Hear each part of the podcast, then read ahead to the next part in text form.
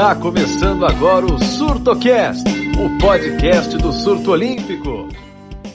Olá, ouvinte ligado no Surto Olímpico, tudo bem? Eu sou Daniel Barbosa e esta é mais uma edição do SurtoCast, o podcast do site Surto Olímpico.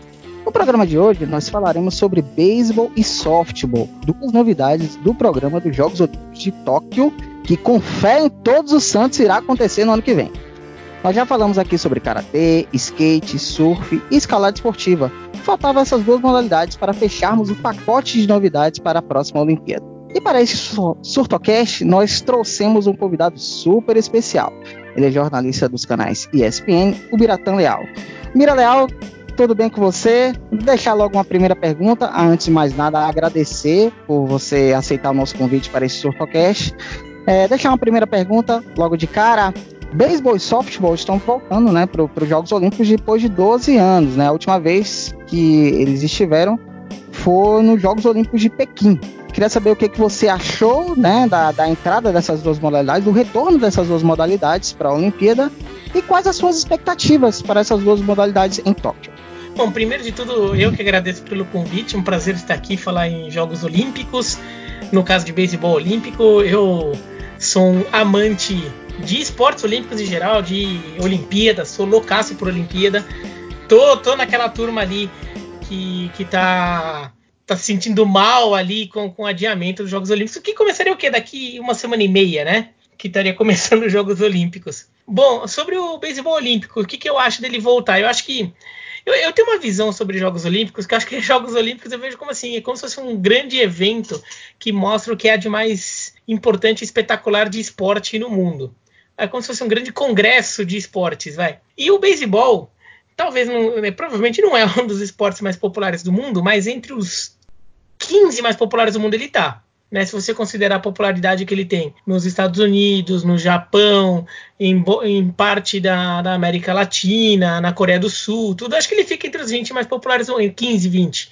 Então eu acho que ele tem que ter, tem, numa situação normal, ele tem que estar nos Jogos Olímpicos. Tá? Acho que ele é maior do que vários esportes que estão nos Jogos Olímpicos, por exemplo. Eu não vou citar aqui porque o objetivo aqui não é querer ficar sendo indelicado com outras modalidades. Então acho que ele tinha que estar. Eu achei uma pena quando saiu e, e gostei dele ter voltado.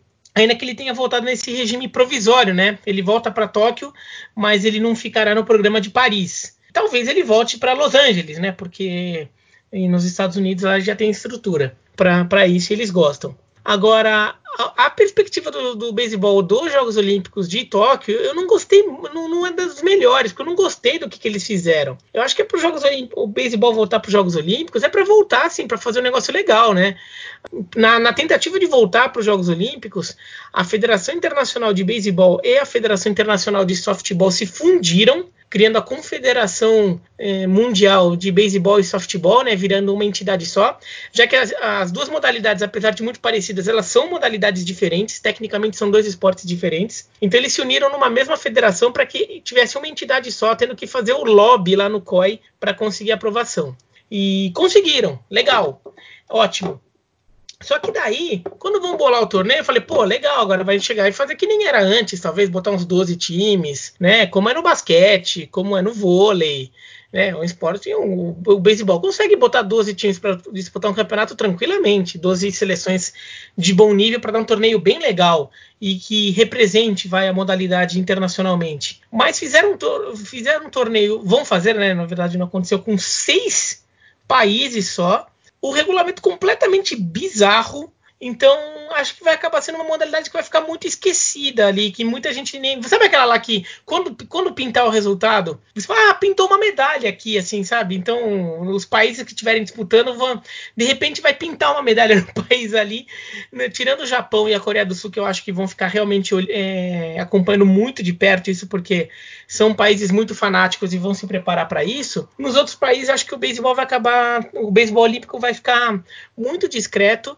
Vai ser, sabe aquele, no, quando você vê o noticiário ali, resumo olímpico ali, o dia olímpico fica passando giro de coisas que aconteceram no dia? O beisebol vai aparecer ali.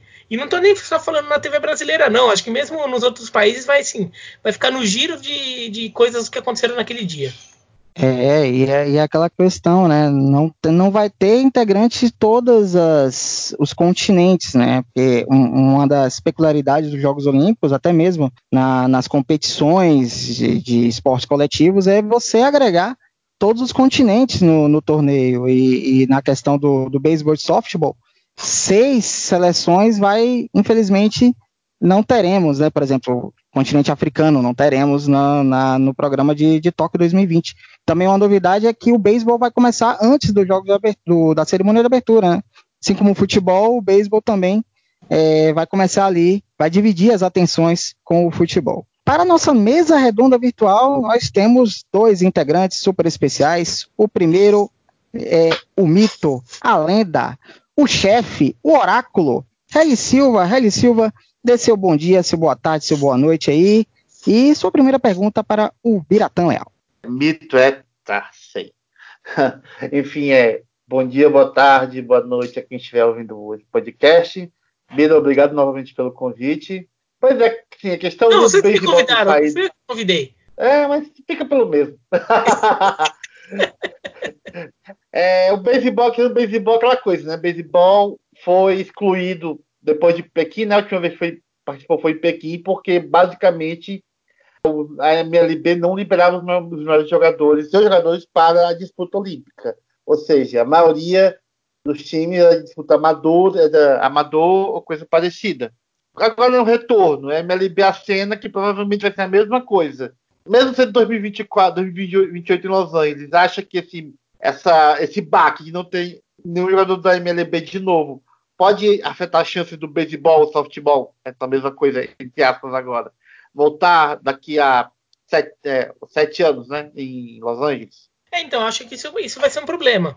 Eu acho que a chance de voltar em 2028 existe por ser em Los Angeles. Então, assim, já tem estrutura lá. O maior estádio de beisebol do mundo fica em Los Angeles. Né, que é o estádio do Los Angeles Dodgers, tem 56 mil lugares. Tem outro estádio do Los Angeles Angels com 40 e poucos mil lugares. Então já tem infraestrutura pronta lá. Né? Então, isso não é um grande problema. Então, talvez volte por causa disso. Agora, de fato, acho que o, o, o mundo do, do beisebol internacional trabalhou muito mal esse retorno para os Jogos Olímpicos. Voltar com jogadores MLB não ia acontecer. Assim, sendo realista, não ia acontecer. Tá? Eu até cheguei a pensar que, pô, uma coisa, se fosse legal, seria, pô, se pelo menos então libera dois jogadores por time, vai só alguma coisa assim, mas não ia acontecer, não era realista. Né? O beisebol, os jogadores ganham muito dinheiro, ou seja, os times pagam muito dinheiro por, pelos jogadores para de repente perde o cara por três semanas, vai considerando uh, duas semanas de competição e mais uns dias ali de vai para o Japão, volta do Japão, tudo. Vai, que você faça uma combina, um torneio curtinho, rápido ali, você vai perder duas semanas dos caras, né? Então é, muito. E pedir para a temporada do beisebol parar também ia ser um pouco demais, porque não tem tanta folga, né? É um esporte que a temporada no, no, dia a dia não tem muitos dias de folga, então é mais difícil você absorver uma parada de duas semanas, 14 dias ali que você tem que interromper. E não há um apelo no beisebol internacional como há no hockey e no gelo internacional, né? Que é um pedido dos jogadores para que a temporada da NHL é, volte a ser interrompida para recolocar é, os jogadores que jogam NHL nos Jogos Olímpicos de Inverno. Então, o, o hockey no gelo internacional tem muito apelo, né? Os jogos de seleções. No beisebol está criando esse apelo ainda. Então não era realista. Agora, dava para fazer melhor. Por exemplo, o Japão e a Coreia, como eles levam muito a sério, eles vão parar a temporada deles. Eles vão lá achar um hiato lá de duas, duas semanas, três semanas ali, para que todos os jogadores da Coreia do Sul e, da, e do Japão estejam disponíveis para jogar. Então eles vêm com o time forte. Agora, nos Estados Unidos, eles podiam fazer um esquema em que, por exemplo, os jogadores que estão na Major League Baseball não podem jogar. É, na Major League Baseball, cada time como ele tem, vai, digamos, tem as categorias de base deles, né? Só que a categoria de base do beisebol não é jogador sub-20, né? Não é por idade. Tem jogador adulto já, né? Tem jogador lá com 22, 23 anos que está na categoria de base ainda, porque ele não teve um desenvolvimento técnico suficiente para chegar no time principal, então ele continua no time B, no time C.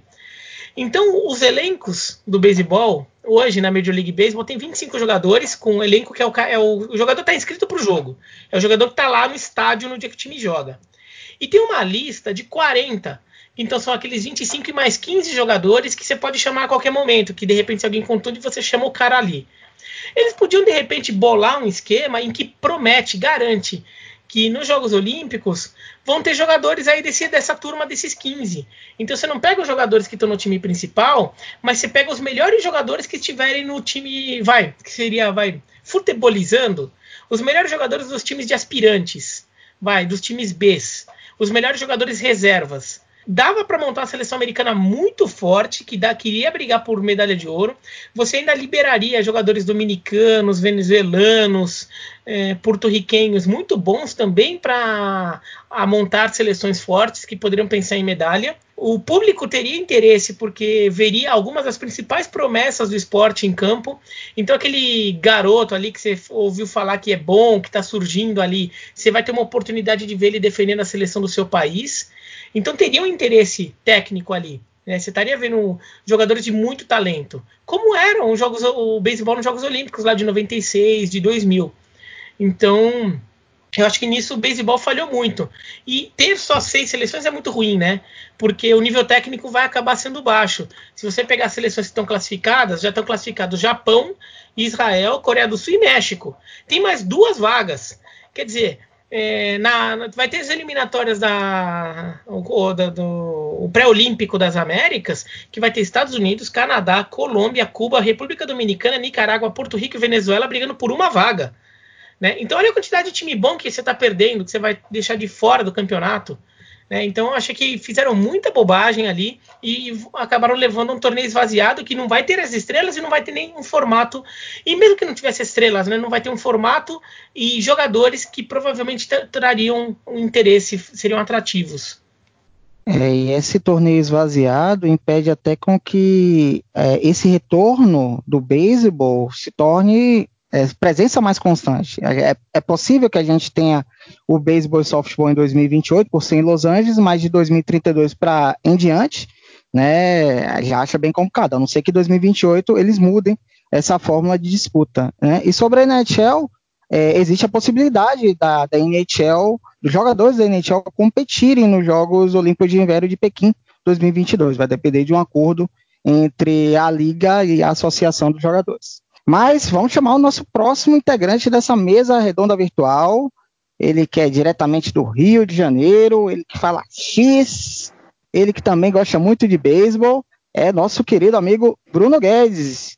Tudo bem, Bruno Guedes? Deixa a sua primeira pergunta para o Biratã Leal. Opa, salve amigos apaixonados olímpicos. Bom, prazer estar falando com o Bira, agradecer novamente a, a oportunidade dele estar falando de beisebol, que nós falamos dos quatro esportes que entraram, né, e faltava o beisebol. E, curiosamente, foi justamente o último que vai começar daqui exatamente também dia 24 de julho, a mesma data que seria Tóquio 2020, né? E aproveitando tudo que já foi dito, eu queria até perguntar ao Bira como ele vê esse panorama de favoritos a medalhas, porque além de, ser, de serem apenas seis, ano que vem nós temos também o World Baseball Classic, que é uma espécie de Copa do Mundo, vamos dizer assim, do beisebol e que terá 20 times, né? São quatro times a mais do que a edição antiga, do anterior, aliás, 2017, que os Estados Unidos venceram. E eles também levaram uma equipe alternativa, mas ainda com alguns jogadores da, da Major League. Eu queria saber justamente isso, como ele está vendo esse, esse favoritismo a ouro, prata, bronze, até porque, como ele disse, é, uma equipe da América vai ficar de fora. E Cuba, Venezuela sempre são potências, além de, de Porto Rico, é, os próprios países da América Central? Como ele vê esse, esses candidatos à medalha? Bom, como a gente não sabe exatamente como os times chegarão por toda aquela questão de liberação de jogadores, como é que você vai conseguir montar o seu time, fica um pouco incógnita. Eu acho que assim, a, a, eu vejo para mim com, é, com uma visão muito clara ali que Coreia do Sul e Japão vão chegar como candidatos à medalha de ouro e prata. Porque assim, eles vão com o, o, quase que o melhor que eles têm. Eu não vou dizer que eles vão com o melhor, porque os jogadores sul-coreanos e japoneses que atuam nos Estados Unidos, esses daí não estarão disponíveis. Né? Mas fora isso, eles vão com o que é de mais forte. E são seleções que eles já têm um calendário mais cheio, são seleções que se, que, que se reúnem com alguma frequência, né? Então os jogadores já se conhecem mais como grupo, tudo. Então acho que Japão e Coreia do Sul vão chegar como favoritos. Os outros países vão depender de como eles conseguirem montar esse time, né? E, por exemplo, pegando gente que atua na, em, alguma, em algum nível nos Estados Unidos ali, como eles vão, é, quem eles conseguem pegar. É, eu acho que os Estados Unidos chegando vai ter alguma força, vai ser uma seleção que briga pelo bronze ali. Por exemplo, Israel, que se classificou, engraçado que é assim, né? África e Europa juntas têm uma vaga. E essa vaga foi para um país da Ásia, né? Mas é porque, claro, nos esportes em geral, Israel compete como uma nação europeia. Mas Israel normalmente é um time é um time de americanos judeus, né? Então é um time que deve ser razoável, mas já é um pouco refugo ali, né? Então não vejo Israel brigando. O México acho que está interessante porque ganhou essa vaga Premier 12, que é um torneio internacional que teve no fim do ano passado, ganhando a vaga num confronto direto contra os Estados Unidos. Então acho que o México é um país que vai parecer, fo aparecer forte, é um país que está crescendo muito no beisebol. Eles estão investindo muito dinheiro lá. A Liga Mexicana hoje já pode ser considerada a terceira liga mais forte do mundo, junto com a da Coreia do Sul. O México está crescendo, eu acho que pode brigar ali com os Estados Unidos. E daí, se pintar um segundo país das Américas, pode ser esse país. Aí seria a República Dominicana, Cuba ou Porto Rico. Porque, só para desenhar para o pessoal como é que tá, né?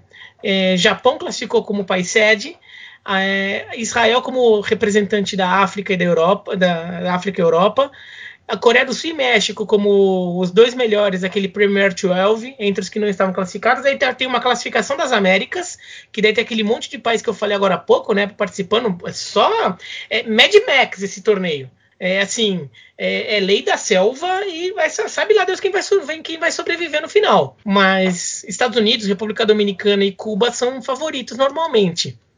E daí vai ter ainda um pré-olímpico internacional aí com quem sobrar que daí vai ter Taiwan de volta, tu, Holanda, que é um país forte também, né? Mas eu acho que daí tende a sair um segundo país das Américas ali, ou Taiwan nesse torneio mundial.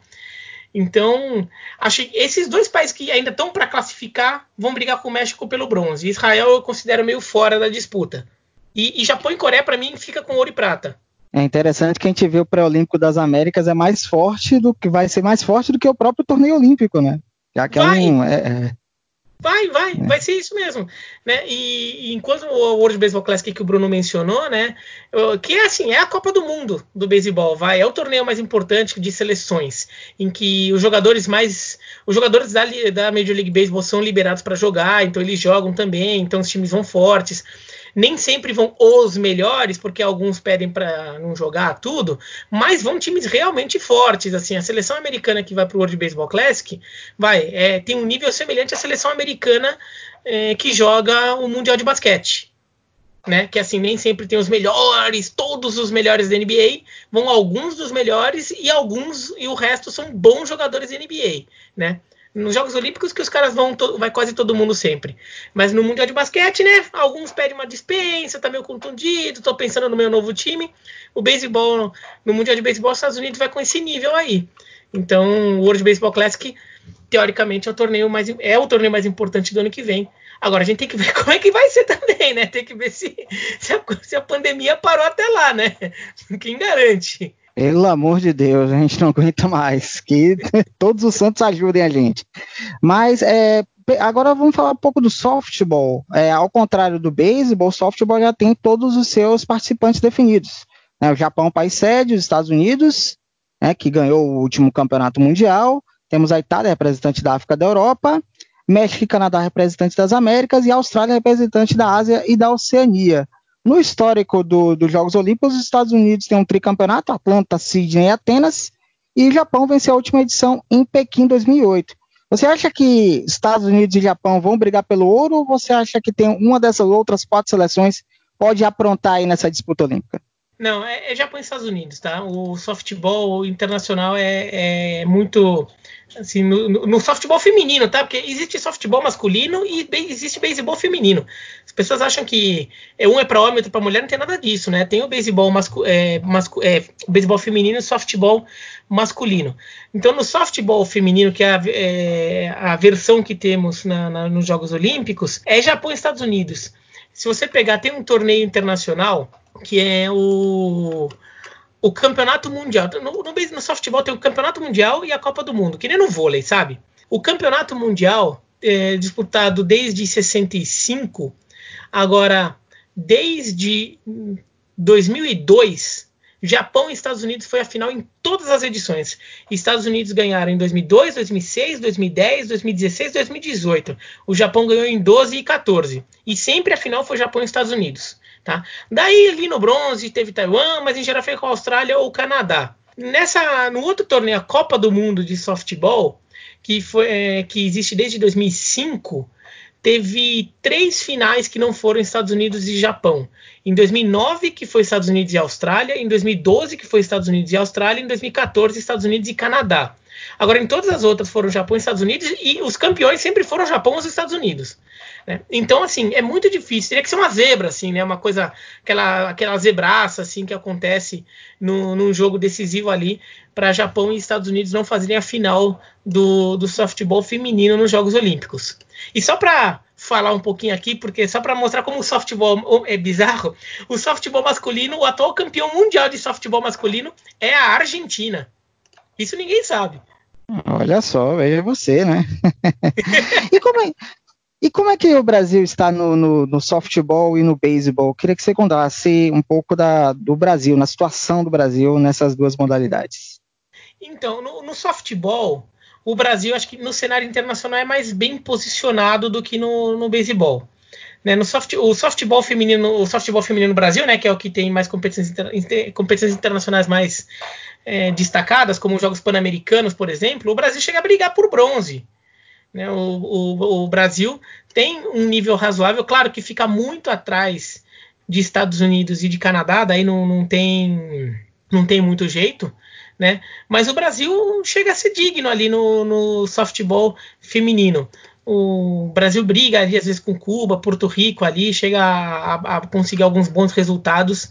É, é, é, um, é uma modalidade em que o Brasil tem alguma projeção continental. Mundial não, né? Mundial ainda não, não dá. E se você pega aqui, Estados Unidos e Canadá já estão bem à frente. Daí ainda tem Porto Rico, Cuba, que estão brigando ali com o Brasil. Aqui, daí você bota mais Japão, bota Coreia, bota Taiwan, bota Austrália, daí o Brasil acaba ficando para trás mesmo.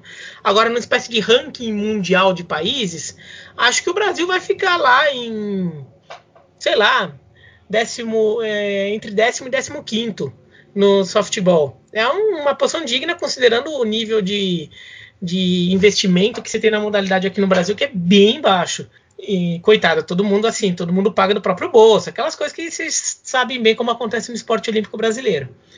O beisebol, acho que está crescendo, o beisebol, porque a Major League Baseball começou a ficar de olho no mercado brasileiro, então começaram a, a fazer peneiras aqui no Brasil.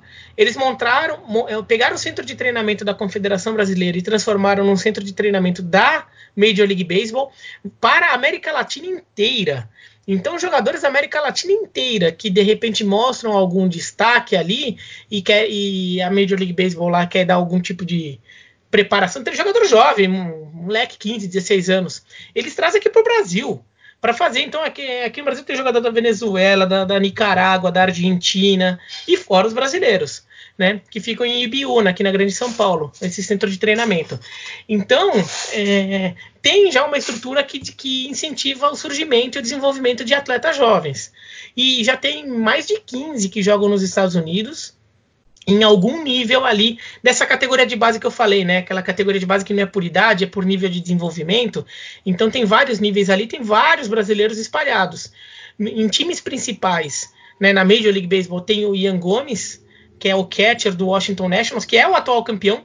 Inclusive, o último título, a bolinha do último título terminou na mão dele. A, a bolinha, a jogada final terminou na mão dele.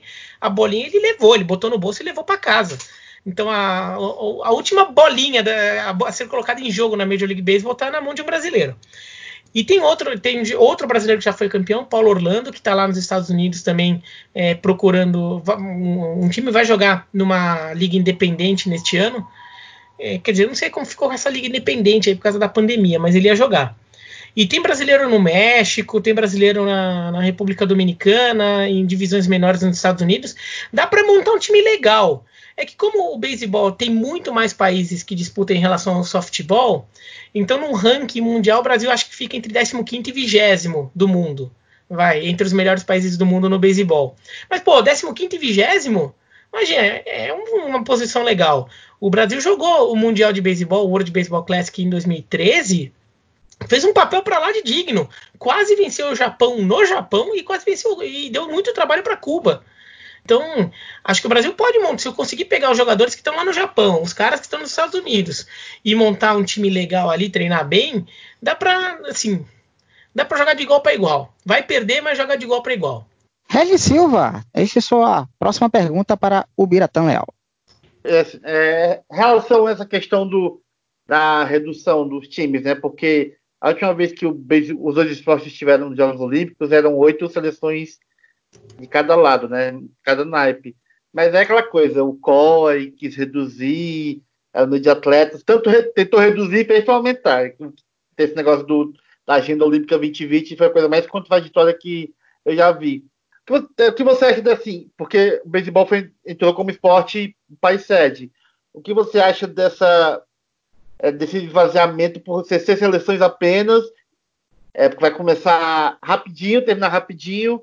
Como você define assim? Vai ser ruim demais, não vai? Só para ter uma ideia de quanto ruim vai ser esse torneio tão fraco, tão esvaziado. É, então, eu, eu não gostei muito disso, né? Eu acho que. Acho que o ideal dá para fazer com 12 você faz como você faz dois hexagonais, né? Grupo A e grupo B com seis cada um, joga todo mundo contra todo mundo, quarta de final, semifinal, final. Beisebol tem uma vantagem que é o esporte que você pode jogar todo dia. Você não precisa ficar jogando dia sim, dia não, alguma coisa assim. Então, se você faz 12 seleções, você consegue fazer um torneio bem legal com 12 seleções. 12 seleções de cada. É, 6 de cada lado. São 5 dias, né? Da primeira fase. Daí mais um dia de quarta de final. Um dia de semifinal, um dia de final, você faz 8. Quer dizer, em 10 dias você matou tudo. Você faz em 8 dias, você faz o campeonato inteiro, daí mais uns dias ali pro cara chegar um pouquinho antes.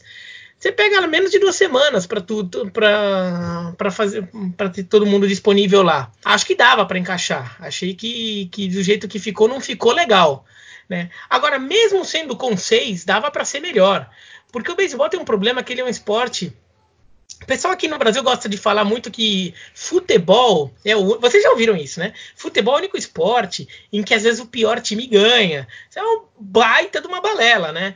Assim, quem fala isso é quem nunca viu algum esporte sem ser futebol. Porque o que tem de esporte em que, em que num determinado jogo um time pior pode ganhar, não tem, é o que mais tem, né? E no, no beisebol, se você pegar o melhor time e botar para jogar contra o pior time do campeonato, 10 vezes, o pior time vai ganhar umas 3. Assim, é normal isso. O beisebol é um esporte muito maluco. Então, eles, eles evitam fazer um jogo, um, torneio com regulamento muito mata-mata, que bota muita responsabilidade num jogo só.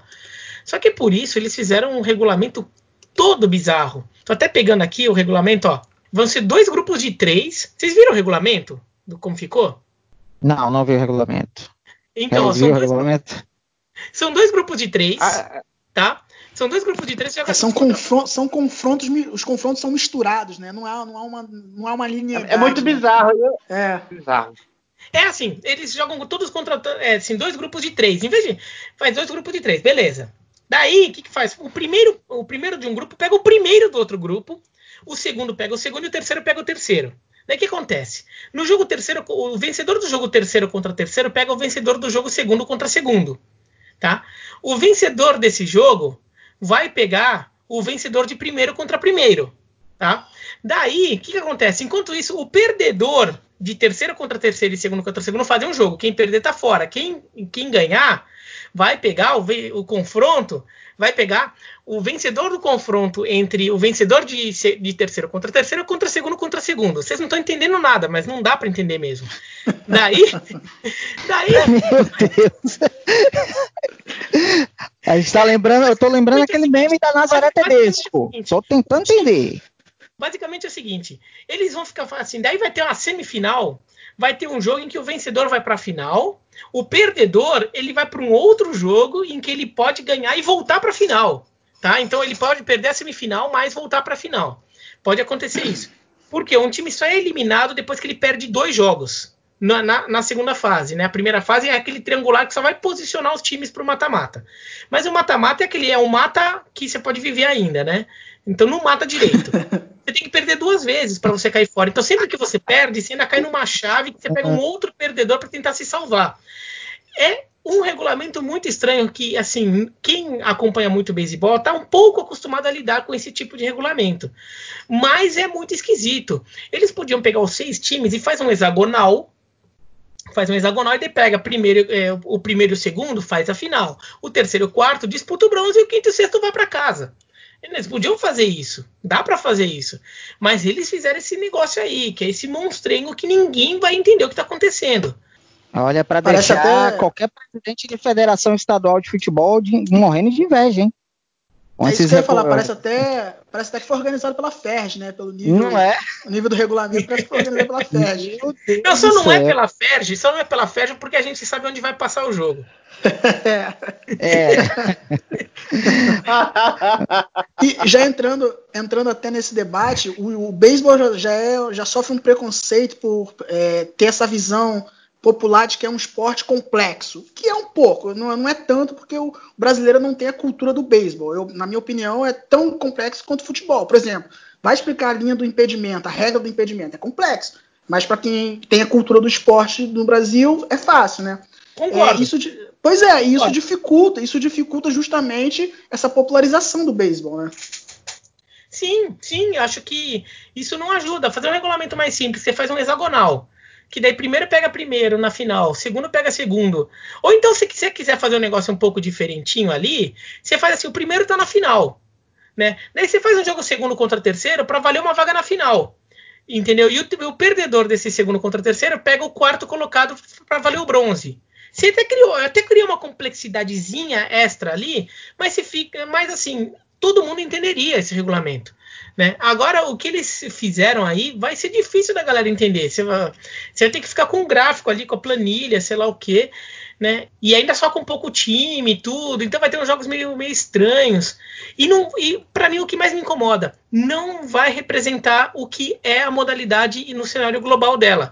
O que uma coisa que eu acho aqui nos Jogos Olímpicos, quando eu estou vendo os Jogos Olímpicos, por exemplo, eu gosto de esportes em geral, acompanho o máximo possível, mas assim, eu não acompanho o atletismo com a proximidade que eu gostaria às vezes. Não, não consigo acompanhar. Tá. Nos Jogos Olímpicos, eu estou vendo atletismo, eu, estou vendo ali um apanhado geral do que, que, é o atletismo no mundo. Tem não só os melhores atletas, mas eh, os países que estão lá representados, o nível técnico que há de melhor, tudo.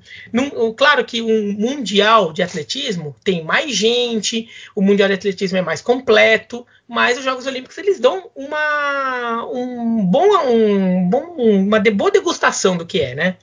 E no beisebol não vai acontecer isso. Vai ficar um pouco que nem é o futebol. Assim, você não tem uma noção exata do que é, do, do, do nível que está o, o desenvolvimento daquele esporte no mundo com base no torneio olímpico. É, é, interessante porque você até falou de colocar mais times, do, da peculiaridade de jogar todo dia, e ainda tem mais um motivo, que o beisebol ele vai começar antes da cerimônia de abertura, então ganhou duas datas a mais, né? Então, em vez de ser 19, 17 dias, o beisebol teria 19 dias para preencher todo o calendário, né? Então poderia ter feito um calendário melhor. E é também a questão que, como o beisebol está voltando, né, para os jogos, seria interessante conquistar aquele torcedor, aquele amante do esporte que não, não conhece muita modalidade ou até mesmo não gosta muito da modalidade, né? É, então, o que pode. O que, o que pode ajudar o beisebol é que assim, os jogos do Japão vão lotar o estádio. E os jogos da Coreia do Sul talvez lotem também. Então, é, no final das contas, o, o torneio de, de, de beisebol vai dar uma boa grana para o COI. Vai ser um e vai dar assim por na, na TV japonesa e na TV sul-coreana, os jogos do Japão vão ter bastante audiência, porque o pessoal acompanha muito mesmo a seleção do Japão e da Coreia do Sul de beisebol. Então, vai dar audiência na TV, assim, na conta global ali vai dar uma audiência, tipo, vai dar mais audiência que o Remo dá. Vai dar mais audiência que o nado sincronizado dá mesmo sendo esporte que no final das contas vai ter tratado com menos carinho os Jogos Olímpicos, no final das contas os números vão dizer isso. Vai, ter, vai dar mais dinheiro de bilheteria do que essas modalidades dão. No final das contas ele acaba se pagando nesse aspecto, mas assim, daí o cara, para tentar fazer uma versão dele em Paris, daí não vai rolar, né? E em Los Angeles mesmo, acho que eles já pensariam duas vezes. Pô, será que o público americano tá tão voltado assim? Porque, pô, se fosse um sucesso esse torneio e o público americano ficasse vidrado, talvez servisse, não para Paris 2024, mas servisse talvez para falar assim: por 2028 não tem como deixar de fora. Os americanos gostaram da bagaça. Tem que fazer os caras verem, né? E não sei se isso vai acontecer. É, justamente isso, essa questão do calendário. Estou dando uma olhada aqui em Beijing foram nove dias de competições, né? E ela começou na segunda semana, o beisebol, começou na segunda semana do, dos Jogos Olímpicos, ou seja, quase ali no, no, no, final, na reta final, que é justamente quando tem aquela parte da, da briga maior pelo, pelo, quadro de medalhas e entra o atletismo, né? Essa rivalidade com o atletismo pela audiência.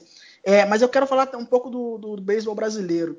É, o Bira falou aí do, dos brasileiros que estão disputando lá na, na, na Liga Americana, que inclusive, é, se eu não estou enganado, agora não sei como é que ficou essa questão por causa do, da mudança de calendário e tal, mas é a liga que mais tem brasileiro no, nos Estados Unidos. É a liga de beisebol, né? Porque já aí já botando a, a Major League, a Minor League, enfim. Mas eu queria falar justamente desse beisebol brasileiro. É, aqui no Brasil, é, a gente fala assim, a escola europeia de futebol, a escola brasileira de, de futebol o Brasil tem uma escola, né, Bira? É, japonesa de beisebol. Explica um pouquinho se você puder, sem, sem, sem, não muito complexo, né? Porque a galera vai ficar muito complexo, mas falasse um pouquinho justamente sobre isso, essa diferença do beisebol brasileiro com o americano. Então, eu, o, o, Brasil, nesse aspecto, tem uma situação muito interessante, porque toda a cultura de formação do beisebol no Brasil é japonesa, né? Dos clubes japoneses, dos japoneses que vieram. Inclusive, é, no jargão do, de, entre quem joga beisebol no Brasil, as palavras, é, o jargão é em japonês. As posições, eles falam as posições com o nome que os japoneses falam, que na verdade é um nome em inglês pronunciado com sotaque japonês. É uma cultura, então o tipo de jogo é bem diferente. Por exemplo, nos Estados Unidos, na América Latina, tem uma cultura de, por exemplo, se dar muita pancada na bolinha, né? Então você quer dar aquela porrada mesmo, vem a bolinha, então quer bater o home run, você vai com muita força. É um beisebol que usa muita força. No, o beisebol do Japão é mais no, não é com tanta força, é mais no jeito. Então você dá, tem rebatidas mais fracas, mas você tenta colocar melhor a rebatida. E daí jogador após jogador você vai colocando ele em base para ir avançando. Você não quer fazer tudo de uma vez, vai. Mal comparando, seria como um time vai gosta muito de jogar com cesta de três e o outro gosta no basquete, né? E o outro gosta de jogar um jogo lá que fica trocando passezinho e tudo, e você tem para tentar achar um espaçozinho lá dentro, embaixo do garrafão e fazer a cesta. Né? O, o, o jeito japonês é mais. É, a escola japonesa é mais no jeito, nem tanta força, mais colocar a bola, é, roubar a base, assim, né? Então os jogadores irem avançando pouco a pouco e construindo o seu placar. Não é tanto na força. É um pouco mais tática, né?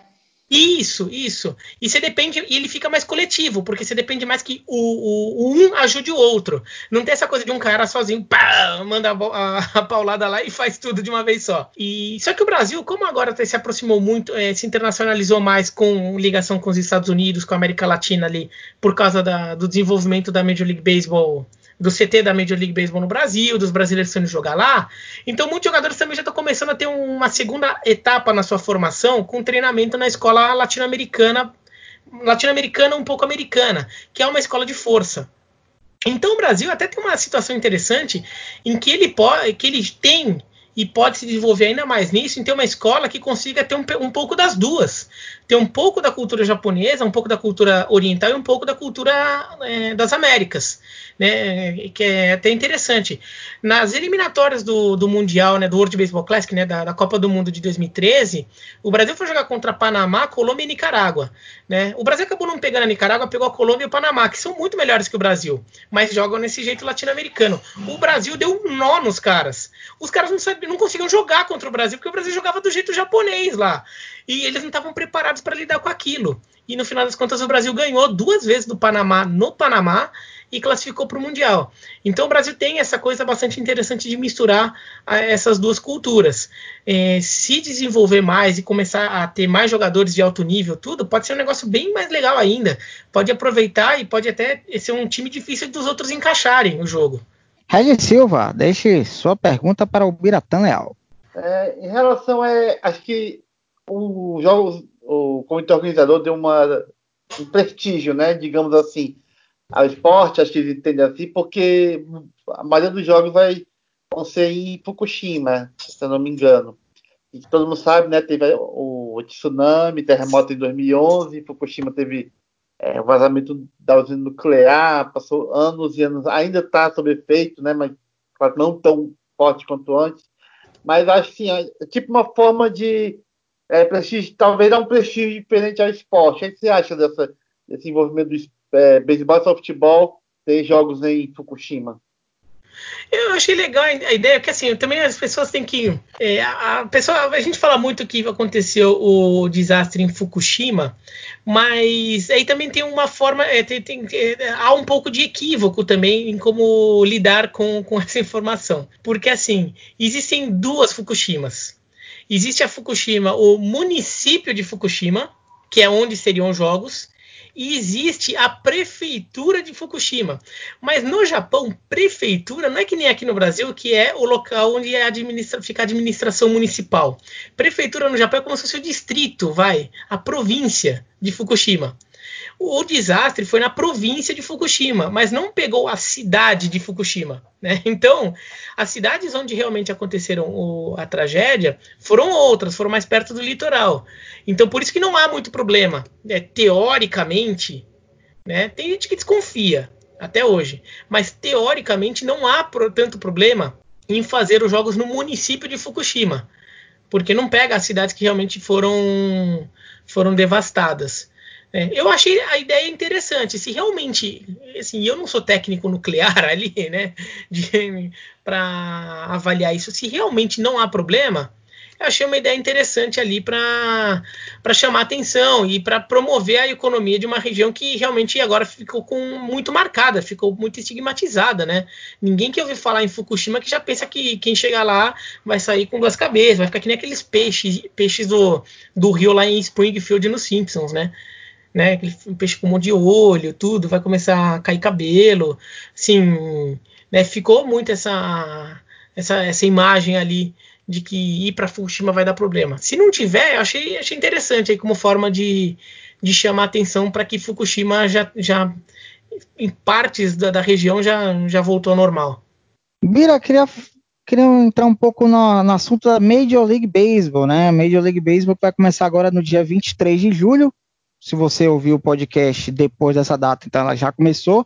E a temporada regular, né, por conta da pandemia, vai ser diferente, né? Ao invés dos 162 jogos na temporada regular, que costumam ser, né, vão ser 60, então menos da metade. O que, que você achou dessa, dessa mudança, né, dessa, dessa alteração na forma para essa temporada? Acho que assim, eles tiveram que fazer várias mudanças, né? Não foi só o número de jogos, tem muita mudança de regulamento ali para permitir que a temporada ocorra com menos risco, vai. Não, porque não é só a questão do número de jogos, mas para os jogadores. Porque assim, eles consideram que se o jogador, por exemplo, se o jogador machucar é, ou ficar, pegar Covid, né, e tiver que ser substituído, então você vai ter que ter jogador pronto para colocar, vai ser um regime diferente. Antes você pegava um jogador da, das ligas menores, né, que é essa categoria de base que eu falei mas que eles estavam em atividade. Essas ligas neste ano não vão acontecer, então você vai ter que, na verdade, já ter um grupo de jogadores extras já preparados que ficam treinando constantemente para poder chamar em, em, qualquer emergência. Então tem várias mudanças e como a temporada vai ser mais corrida, vai ter mudança de regra no jogo também para diminuir o risco dos jogos ficarem muito longos para desgastar menos os jogadores, tudo. Como a pré-temporada não foi tão boa, ou começo da temporada os times têm mais jogadores disponíveis no elenco para conseguirem rodar um pouco nos primeiros 15 dias. Tem um monte de coisa assim, né?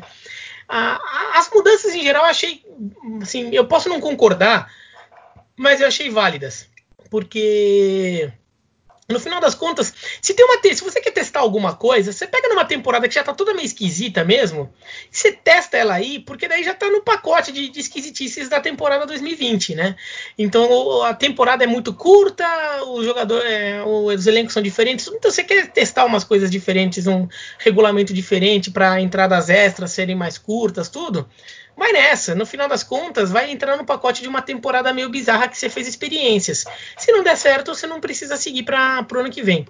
O que me incomodou mais é que dava para fazer uma temporada maior do que 60 jogos.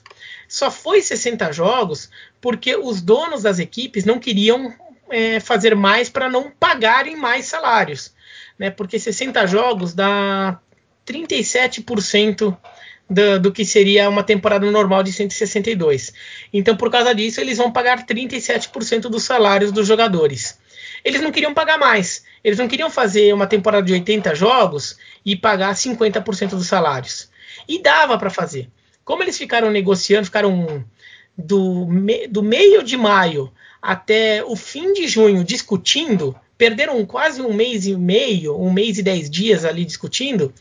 Se tivessem chegado a uma resolução rápida, dava para ter feito o que eles chegaram a cogitar inicialmente, que era começar a temporada no fim de semana de 4 de julho, que daí seria simbólico, o fim de semana que é feriado nos Estados Unidos, independência americana, a bandeira americana para lá, Star Spangled Banner para cá, todas aquelas coisas lá. E daí você bota o grande passatempo americano para começar junto no pacote do fim de semana. Né? Dava para ter feito isso, só que eles não chegavam a um acordo e, não, e acabou demorando. No final das contas, quando o acordo veio, não dava mais para começar a temporada em 4 de julho. Tive, é, vão ter que começar em 23 de julho, que é basicamente é um dia antes da data em que começaria o torneio olímpico, né? Se os Jogos Olímpicos não tivessem sido adiados. Isso que eu, que eu fiquei meio cabreiro ali. Dava para ter feito um. Dava para a negociação ter sido mais rápida, terem chegado a conclusões mais rápidas ali para chegar uma temporada que talvez não coubessem é, 90 jogos, mas talvez dava para fazer 80. Uma metade de temporada talvez desse. Talvez 75, 76. Vai, talvez desse. Não, não precisaria ficar com 60. O Bira, até alguns jogadores também se manifestaram contra e não querem jogar, né? Não vão jogar, aliás, né? Por exemplo, o Posey lá no São Francisco já disse que não vai jogar a temporada. é, é óbvio que você é. lembrar dele, né, Bruno? Pois é, claro, tem que lembrar dele, né? Já não tem ninguém, ele quer sair. É, então, é, na verdade, até acho que, até vou dizer que assim, a quantidade de jogadores que pediu dispensa até agora, é, eu considero pequena, eu achei que fosse mais, tá? Porque os jogadores eles já vão receber 37% do seu salário. Então, muito, eu achei que muito jogador fosse considerar, ah, meu, se é para receber isso, eu prefiro nem jogar, tá? Porque eles vão receber o salário, né? Mesmo que quem pediu dispensa por causa de temor da Covid, vai receber o salário normal, como se tivesse jogado. Foi, uma, foi parte do acordo dos jogadores com a liga. Então, eu achei que mais gente fosse pedir dispensa. Aquele cara que tá em último ano de contrato e de repente, pô, daí eu jogo aqui, eu não vou fazer uma pré-temporada boa. Daí eu vou jogar. Eu, eu sou, fico contundido e eu daí assim, tudo bem, recebo 37% do salário e só que daí quando eu vou assinar o próximo contrato, não vão querer me dar um contrato bom porque eu tô voltando de lesão. Eu achei que fosse ter mais gente pedindo dispensa até agora. Né? O Pose é o jogador mais importante, né? O catcher do São Francisco Giants, tem o Ryan Zimmerman, do Washington Nationals, é o atual campeão, mas ele já é um veterano, já não é mais titular absoluto do time. Né? Tem alguns jogadores ali de bom nível, mas assim, nenhuma super estrela. Acho que o Pose é a única super estrela dos jogadores que, que pediram. E mesmo assim, é uma super estrela de um time ruim, né? Com todo respeito, Bruno. Mas os seus Giants esse ano tá feia a coisa. é, esse ano, esse ano, infelizmente, ou felizmente, porque como já teve é, é, essa pandemia aí. Tudo, né? Pois é, vai acabar mais cedo. Já acaba mesmo cedo a temporada, então acaba mais cedo ainda. Acaba logo o sofrimento, né, Bruno? Acaba logo o sofrimento, né, Bruno? Começa logo, acaba logo. Vai perder, tipo, 60 jogos, vai perder 40, não vai precisar perder 90 jogos no ano. Yeah. Então, é, então, Bira, é, a questão do racismo está muito em evidência agora, né? É, teve o, o, tá tendo, né, o movimento Black Lives Matter, e a gente está tá tendo duas equipes, né? Uma da NFL, que é o Washington Redskins, que vai mudar o nome, e o Cleveland Indians também pretende mudar o seu nome. Como é que você vê toda essa situação? Eu gosto da ideia, tá? É, eu acho que o racismo contra indígenas é uma coisa que é, é, muito pouco falada. E nos Estados Unidos já é pouco, aqui no Brasil é nada, né? Ninguém, quando você fala em racismo, nunca ninguém pensa que quando você comete um preconceito contra um indígena por ele ser indígena, você tá, é um, um racismo. É, então, assim, isso é uma, é uma causa muito muito ignorada aqui no Brasil.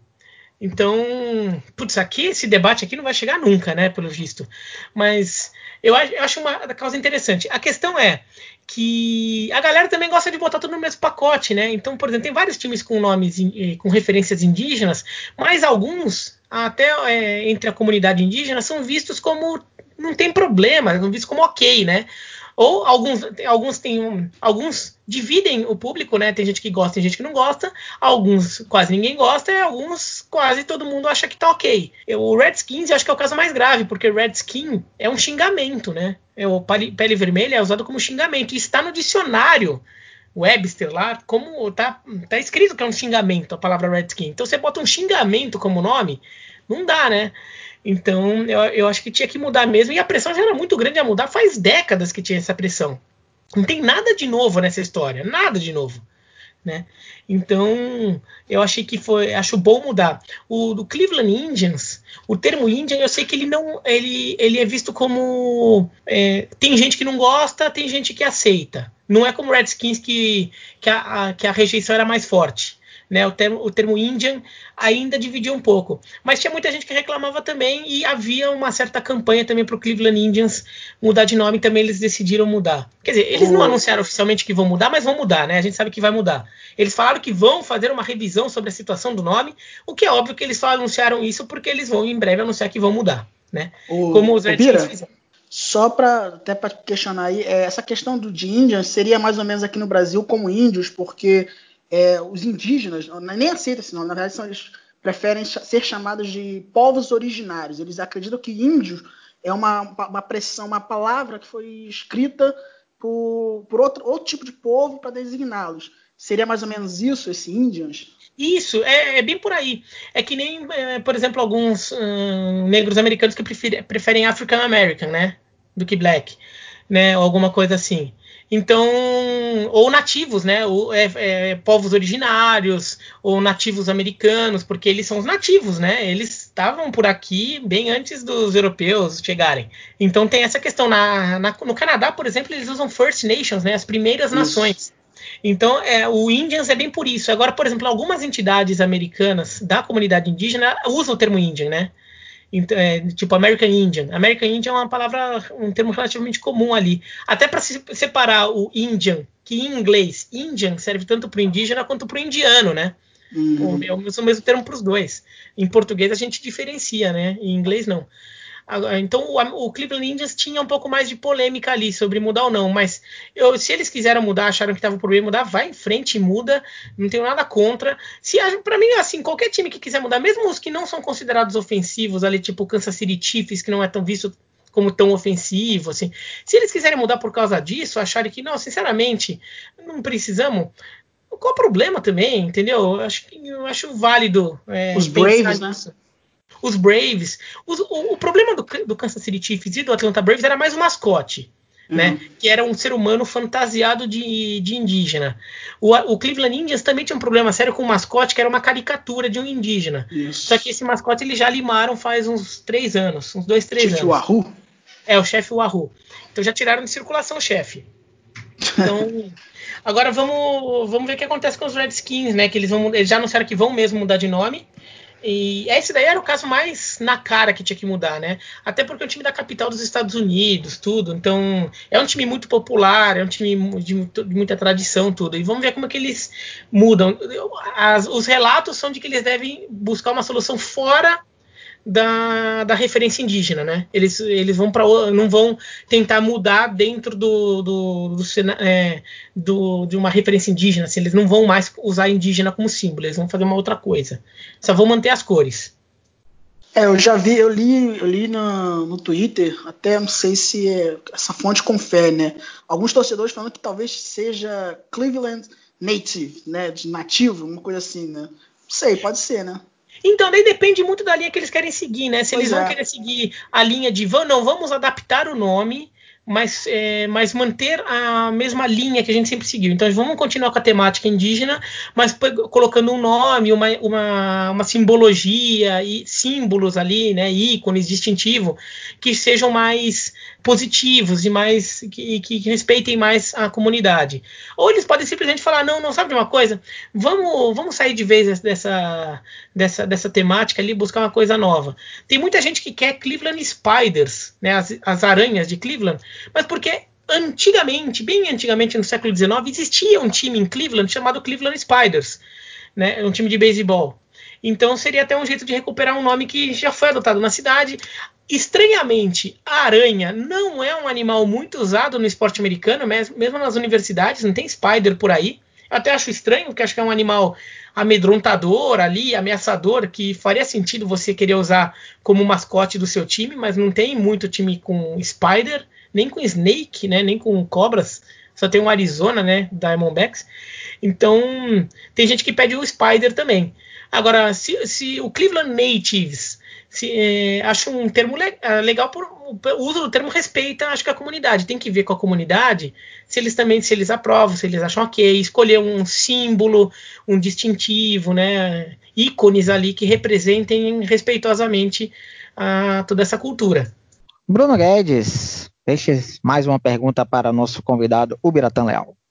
Bom, é, eu vou, não é nem pergunta, é mais uma sugestão aí que o, que o Bira pudesse dar, porque aqui no Surto temos uma audiência que não é só de, de beisebol, né? Uma audiência de variados, é, variadas linhas, vamos dizer assim. E tem muita gente leiga no esporte, no, no beisebol, aliás.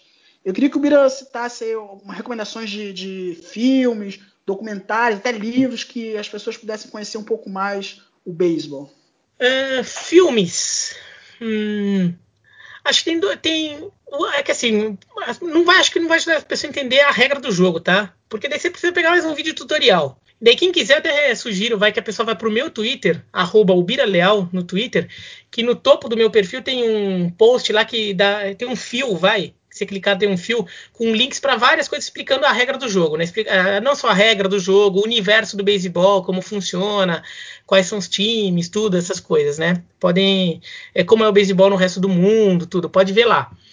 É, agora para entender um pouco a cultura do jogo, Vou pegar três filmes aqui, porque filme as pessoas gostam de ver e são três bons filmes, tá? Independentemente do de, de falar de beisebol.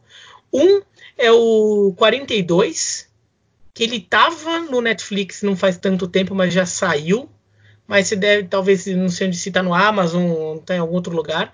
Que contava a primeira temporada do Jack Robinson, que é o primeiro jogador negro atuar na Major League Baseball. E foi o primeiro é, assim, na época já tinha jogador negro na NFL, mas a NFL era uma liga muito menor na época, né? Hoje ela é bem maior, mas na época era muito menor. Então foi o primeiro jogador negro a jogar no, na, na, maior liga dos Estados Unidos na época. Então teve uma repercussão muito grande. Ele se tornou é, um líder até do, do movimento de direitos civis. Ele era muito amigo do Martin Luther King. Ele foi, ele foi ídolo do Karim Abdul-Jabbar tudo, e mostra a primeira temporada dele ali. Então, o filme, assim, eu até acho que o filme poderia ser melhor, tá? A história eu acho melhor do que o filme em si, mas o filme é legal. E mostra bem, assim, entende um pouco essa. É, essa é uma parte importante da, da história do beisebol. Ele jogava no Brooklyn Dodgers, né, que é o atual Los Angeles Dodgers. O segundo filme, que eu acho que é para entender um pouco como o beisebol, a importância do beisebol na cultura americana, no que ele representa no imaginário do americano ali, é o Campo dos Sonhos. Que... Muito bom. É, que o filme que, que mostra muito como o, beisebol é importante naquela, na vida da pessoa, assim, tipo, é, é o esporte que te conecta com o seu avô, com o seu pai, porque como é um esporte muito antigo, é esporte, o primeiro esporte a ser de massa nos Estados Unidos, então é aquele esporte que você que o seu pai joga com você desde criança e que você falava com seu avô e ficava vendo o jogo e seu avô ensinando as coisas, tudo. Então esse, esse filme mostra muito isso, essa, essa importância cultural do beisebol, sobretudo no interior dos Estados Unidos. Unidos, que o beisebol é um esporte muito forte na, em algumas grandes cidades, mas também no interior. Uh, por exemplo, a NBA, o basquete, é um esporte muito forte nas grandes cidades. Mas no interiorzão dos Estados Unidos, ele é forte só em alguns estados, né? Kansas, Indiana, Carolina do Norte, mas não assim, no interiorzão mesmo, o beisebol é mais forte ainda, né? Então, o Campo dos Sonhos acho que mostra bem isso. E como jogador de beisebol, é, muitas vezes é visto como um cara comum, né? Um cara que teve oportunidade na sua vida. Ele não é, sabe, beisebol é um esporte muito democrático. Tem muito jogador de beisebol, tem muito ex-jogador de beisebol que é um cara comum ali que você cruza com ele na rua e daí você descobre que um dia ele fez dois jogos na liga, né? Assim, né? É um esporte que tem muita gente que já jogou tudo e, e às vezes são pessoas comuns, né? Então, Campo dos Sonhos mostra bem isso. O terceiro filme, acho que é mais um filme para quem gosta de esportes, é, uma, uma, abordagem mais moderna, é o Moneyball, que acho que é o filme mais recente, dos filmes muito falados, é o mais recente, que está no Netflix, é, faz o que, umas três semanas que ele entrou no Netflix.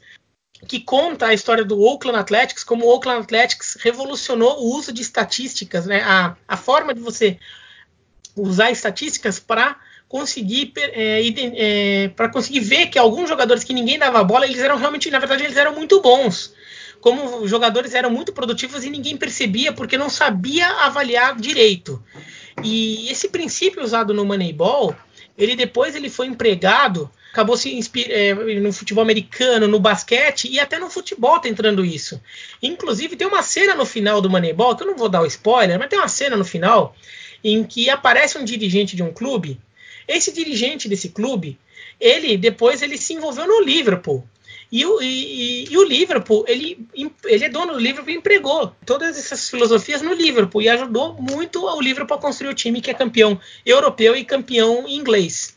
Né? Foi muito com base nesses princípios apresentados pelo beisebol no filme Moneyball. Então, e o filme Moneyball tem livro, né? O livro Moneyball é melhor que o filme. E o livro está editado em português. Uhum. Tem, tem uma edição em português. Agora, se não precisa ler um livro, é uma coisa um pouco mais trabalhosa, tem um filme que já dá uma, um aperitivo legal ali, é uma degustação do assunto.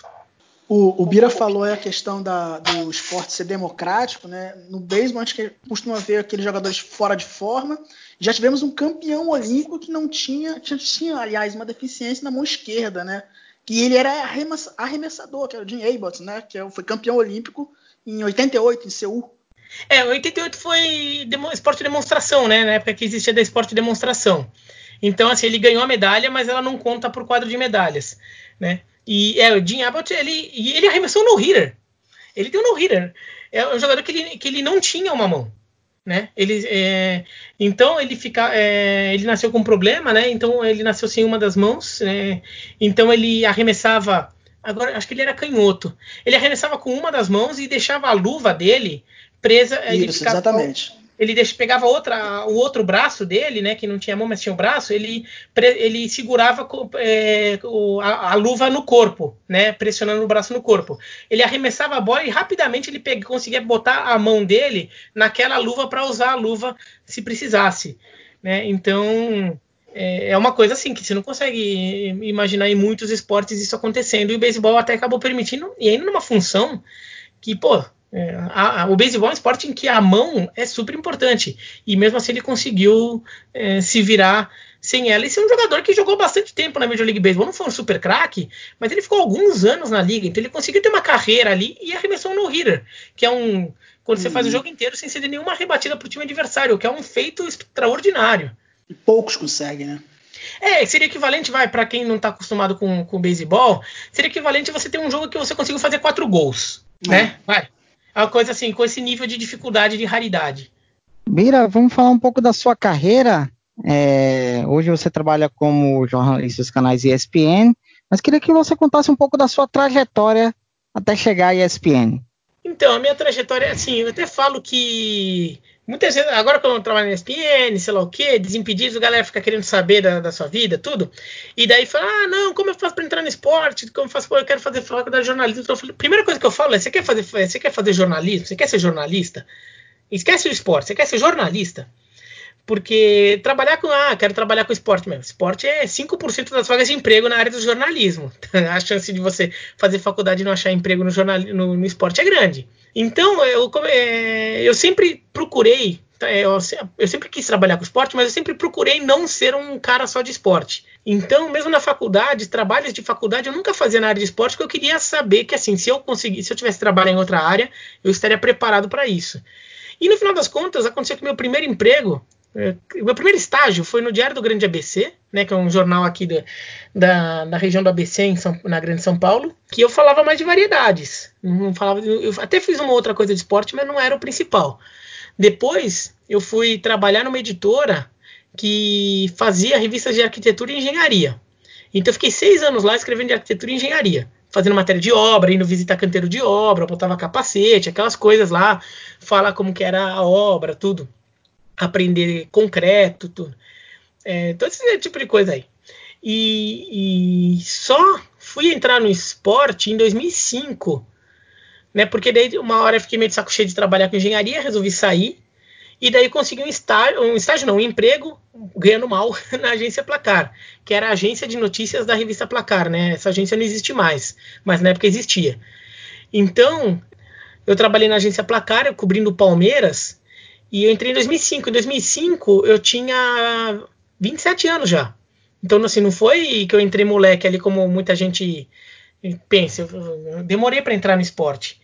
E daí eu entrei na agência Placar, tudo. Tive, daí tive uma oportunidade de trabalhar na, na revista e no site Trivela.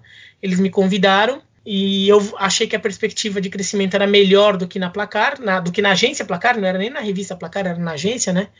Então, então aceitei e fui para Trivela. Eu entrei como repórter, daí hum, fui, mudanças vão acontecendo, tudo cheguei até ser editor da revista. Né, trabalhando com o Leonardo Bertozzi, com o Gustavo Hoffman, que hoje são comentaristas lá da ESPN também. E daí, em 2009, a revista Trivela fez uma parceria com a editora Spring, que é a editora que faz a revista Rolling Stone, né, para lançar no Brasil a revista ESPN, a edição em português da revista ESPN. E como eu era editor da revista Trivela, a revista Trivela ela deixou de existir como revista porque a Trivela passou a investir na ESPN como no negócio de revista. E daí eu entrei como editor da revista ESPN. Então, como um dos editores, né? Eu não era, eu não era nem editor-chefe. Era um, um, dos editores da revista ESPN. Então, vai dentro do mundo ESPN, eu entrei por ali. Porque eu já, pela Trivela, eu já conhecia algumas pessoas da ESPN. Eu, o Mauro César Pereira, por exemplo, já era meu amigo, tudo.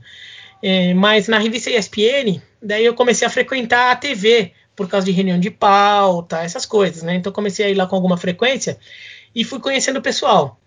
E daí eles ficaram no final de 2009 é, para 2010, eles estavam precisando de um comentarista reserva de beisebol, porque o Paulo só tinha o Paulo Antunes, então estavam precisando de um comentarista reserva.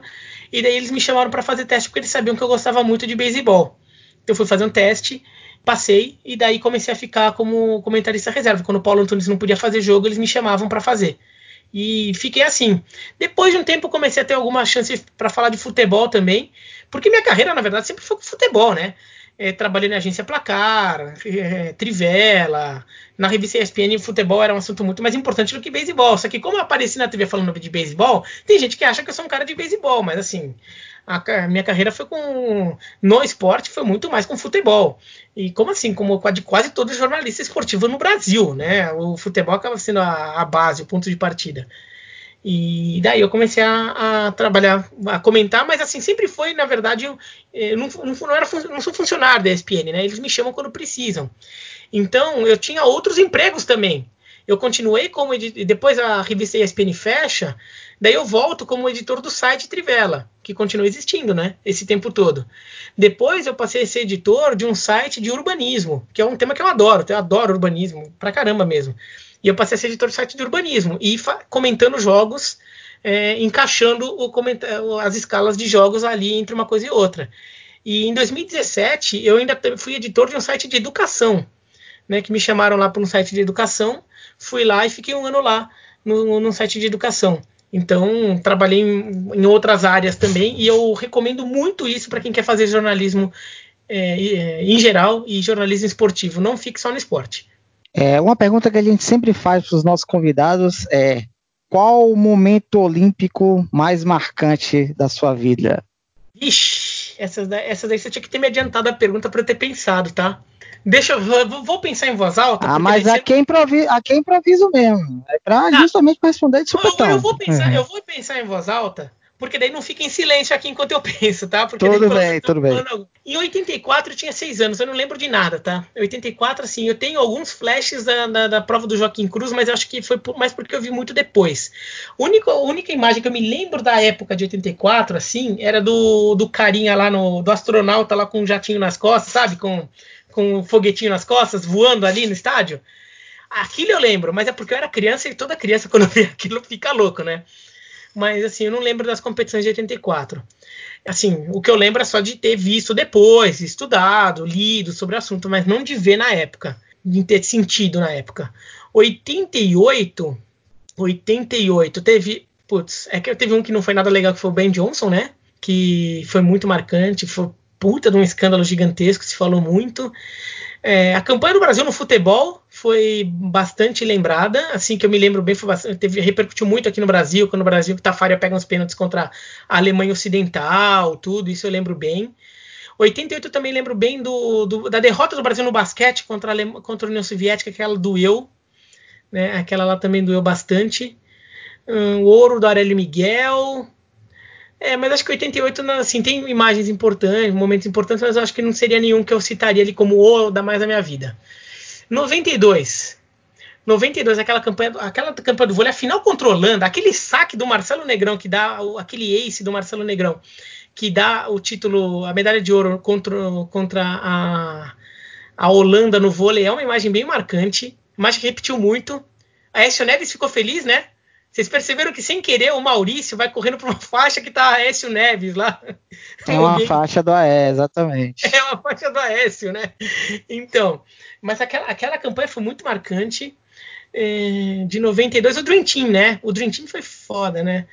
É, o Dream Team foi, foi muito absurdo. O, o Sergei Bubka dando vexame em 92 também.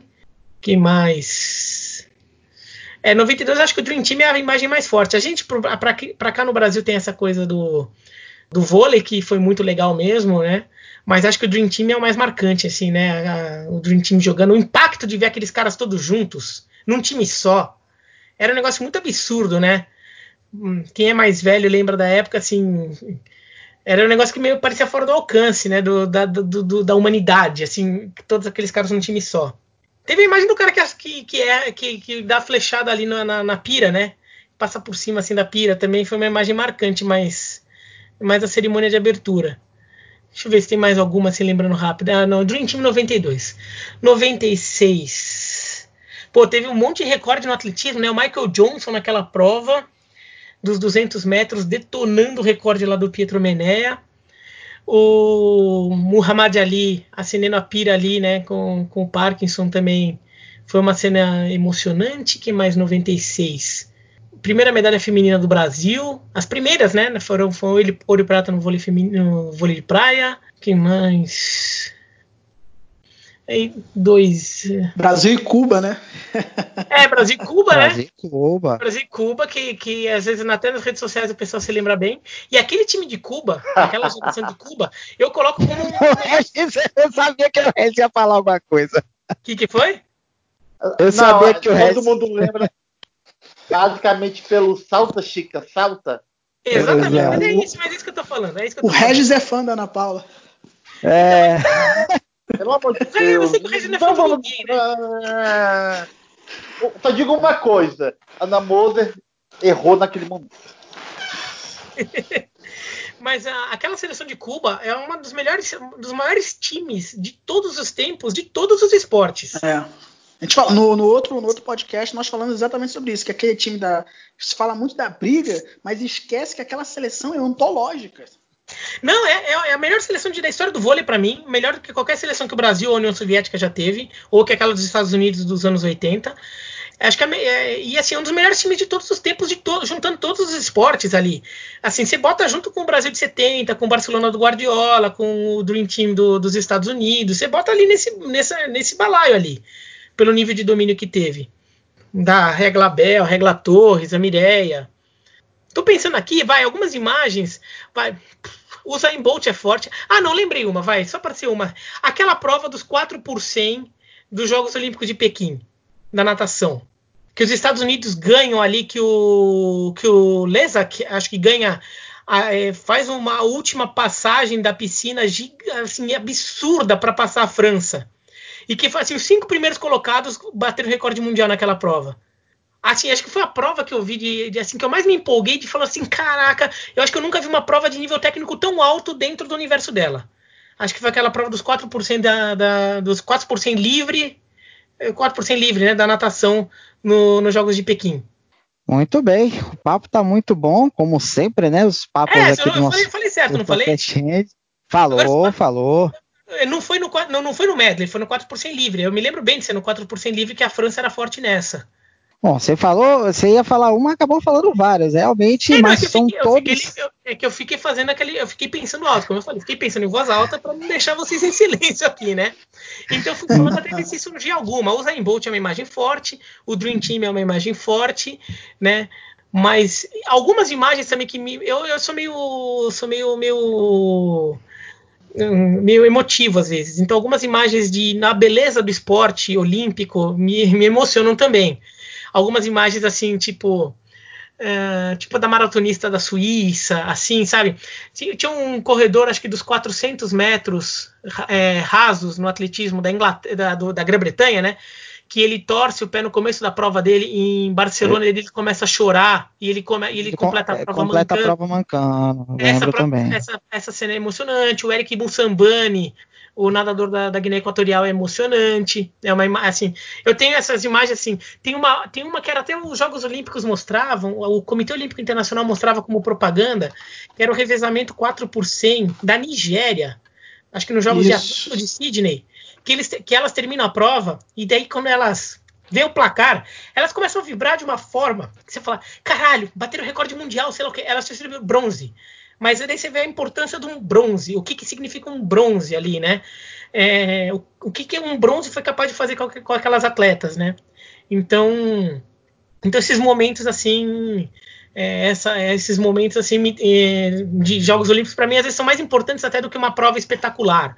É, mas assim para citar uma teve aqui no Rio Teve aqui no Rio a, a, americana que tropeçou e rompeu o ligamento. Isso, e a isso. holandesa ajudou. É, aqui eu tô, achei o nome dela, Abe D'Agostino, que tropeçou, americana, e a neozelandesa Nick Hamblin, que, que, ajudou. Aliás, é o contrário. A, a Nick Hamblin tropeçou e a americana que ajudou.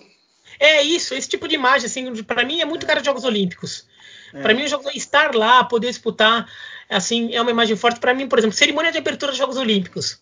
Daí vem aquele paizinho lá que acabou de conseguir independência, superando uma guerra com três atletas. Para mim vale mais do que ver qualquer coisa da cerimônia de abertura.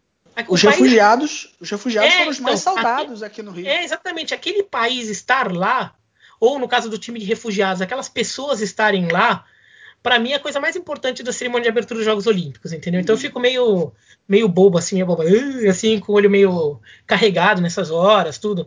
Então, para mim, Jogos Olímpicos é, é, é, a, é, o, a Jamaica no bobsled, lá quando, quando o trenó vira, né? E daí eles saem a pé. Eles não saem carregando o trenó como mostra no filme, né? Na verdade, carregaram o trenó para eles. Mas eles saíram andando assim depois de um acidente na última volta, esse tipo de coisa. Para mim, é muita cara dos Jogos Olímpicos, são as imagens mais marcantes e mais importantes. É por isso que a gente ama Jogos Olímpicos e estamos aqui no Surto Olímpico fazendo esse trabalho maravilhoso. Mas então, é, o papo tá ótimo, como sempre, né? Os nossos Surtocast rendem, mas infelizmente chegamos ao final de mais uma edição do Surtocast. Vamos às considerações finais. Primeiro, você, Red Silva, deixa aí seu último destaque final. Papo como o Jatão foi ótimo, valeu por ter aceitado, ter vindo falar com a gente, falar um pouquinho de sua carreira, também de futebol, o esporte pessoal aqui não entende tanto assim, né? Enfim, é, obrigado a todos que estão nos ouvindo e a gente se vê na próxima vez. Abraço. Bruno Guedes, seu destaque final e seu último recado para o Biratão Leal. Bom, agradecer né, o Bira aí, falando de beisebol, que é um esporte que está voltando ao programa olímpico e não é tão popular no Brasil quanto outros. E vamos, vamos que vamos, né? É, não tem Olimpíada esse ano, mas a gente segue na cobertura. Obrigado a todos que ouviram até o final e vamos lá. Bira, mais uma vez, agradecemos por ter aceitado o nosso convite. Deixa aí seu. Passa aí seu jabá. Sei que você tem um canal no YouTube, Bira Leal. Inclusive, eu gostei que teve uma vez que você mandou para mim, para o meu Twitter, falando da campanha do título do Bahia de 1988, que foi em 89, né? Foi bem, é bem legal aquele vídeo. Tem outros vídeos bem bacanas. Eu sou inscrito do canal. Fala aí, faz aí sua propaganda aí final e muito obrigado mais uma vez. Bom, é, eu que agradeço o convite. Bom, se quiser, eu tenho um canal no YouTube, é o Bira. É, assim, o Bira Leal, com um no começo, né? Não é Bira Leal. O Bira Leal, tudo junto, vale pro YouTube, vale pro Instagram, vale pro Twitter. É, o Instagram não tem tanta coisa lá, não. Eu tava falando mais. É, posto umas coisas lá de vez em quando, mas assim. É, no Twitter eu interajo mais e, e, no canal do YouTube que eu faço os vídeos falando mais de futebol e esportes americanos. Eu já fiz um até sobre esportes olímpicos, né? Eu já fiz alguns falando de Olimpíada, vez ou outra até falo um pouco disso, é que eu tava esperando chegar mais Olimpíada, que você tá mais no clima, vai falar mais, tudo, né? Mas ficar conversando com vocês aqui me deu ideias ali de fazer uns vídeos olímpicos, assim, de momentos mais emocionantes dos Jogos Olímpicos. Eu acho que vou fazer um vídeo disso. Fiquei com vontade de falar disso, porque é um tema muito legal que aqui no Brasil a gente falava mais, né? Olimpíada era uma coisa um pouco mais forte, assim, no, no, no Brasil há uns 15, 20 anos do que tem sido ultimamente, né? Ultimamente a gente fala mais quando chega a hora a gente via mais esporte olímpico na TV, né? Tirando, tirando no momento olímpico. Tinha, tinha mais vôlei, tinha mais atletismo, tinha mais natação na TV do que tem tido nos últimos tempos. Então, vamos ver se falo mais alguma coisa disso aí. Mas prestigiem lá, qualquer coisa também podem cornetar também, porque faz parte do jogo. E agradeço todo, de novo todo mundo por ficar me aguentando aqui, ficar me ouvindo e por me convidarem. Cornetar em alto nível, né? faz parte. Mas é isso aí. Chegamos ao final de mais uma edição do Sortocast. Muito obrigado a você, querido ouvinte, que nos aguentou até agora. Né? Siga a gente nas nossas redes sociais. Temos é, no Twitter, arroba Surtolimpo. Temos o nosso canal no Facebook, Surtolimpo. No Instagram, arroba Surtolimpo. Siga lá a gente. E temos o nosso canal no YouTube, Surto Olímpico. Se inscreva no nosso canal que a gente está. Em breve a gente vai é, postar algumas novidades para vocês lá no YouTube. E é isso aí, galera. No próximo episódio teremos mais um tema muito bacana para comentarmos aqui no SurtoCast. Qual será? É isso aí, galera. Até a próxima. Valeu!